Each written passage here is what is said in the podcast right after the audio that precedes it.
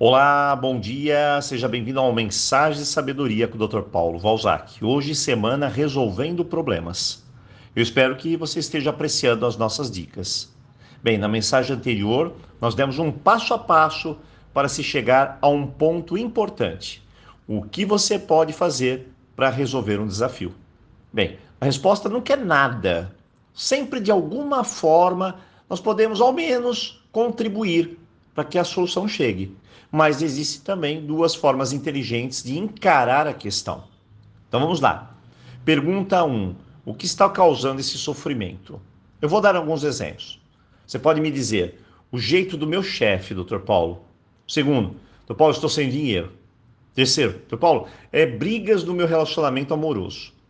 Então, agora vem a segunda pergunta, porque eu já sei a causa do sofrimento, do desafio do problema, da questão. Segunda pergunta: o que está causando sofrimento aí depende de você ou depende de outra pessoa?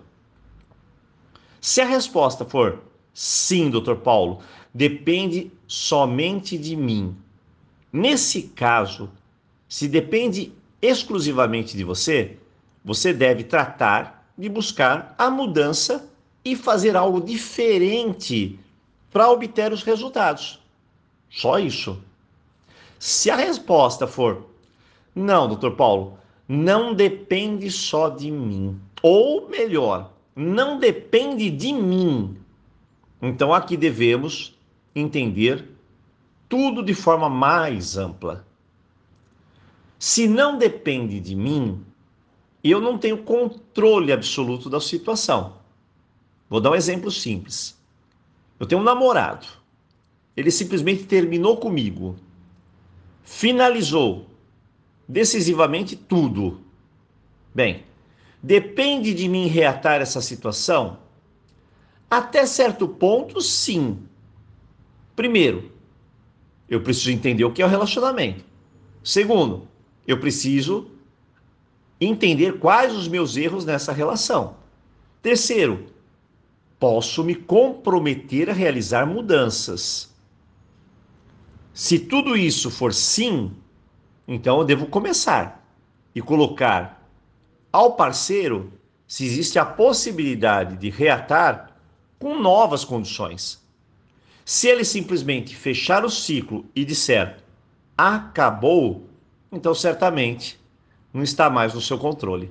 Eu não posso controlar o que o outro sente a vontade do outro.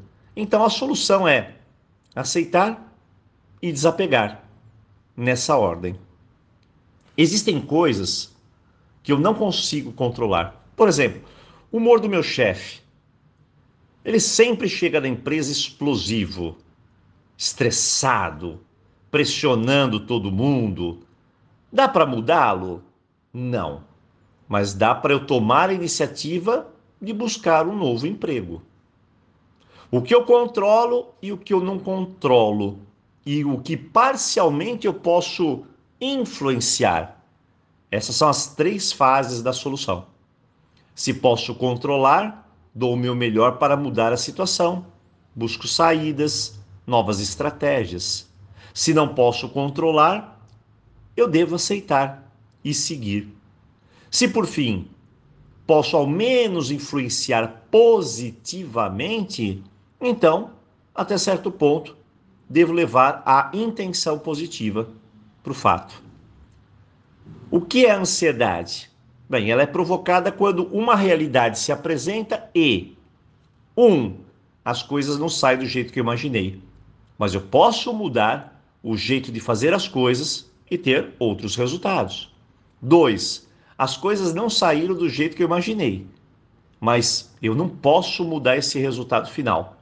Eu vou ter que aceitar, e se eu não aceitar, eu vou chegar mais ansiedade no sistema.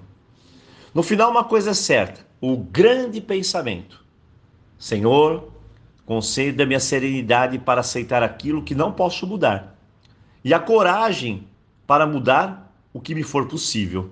E claro, a sabedoria para saber discernir entre uma e outra. Esse talvez seja o nosso maior desafio. Mas em termos práticos, Tudo se torna mais simples se pensarmos assim. Se depende de mim para mudar o placar, então vamos lá. Se não depende, eu fiz o meu melhor. Vamos aprender com o que aconteceu e seguir em frente. Então hoje, a pergunta do dia é: para vencer aí o seu desafio, isso só depende de você? Se sim, então vamos lá. É hora de mudar muita coisa. Se não, respire fundo, aceite, siga e dê o seu melhor. Eu desejo um ótimo dia e aloha! Vamos falar na finalização na sexta-feira. Até lá!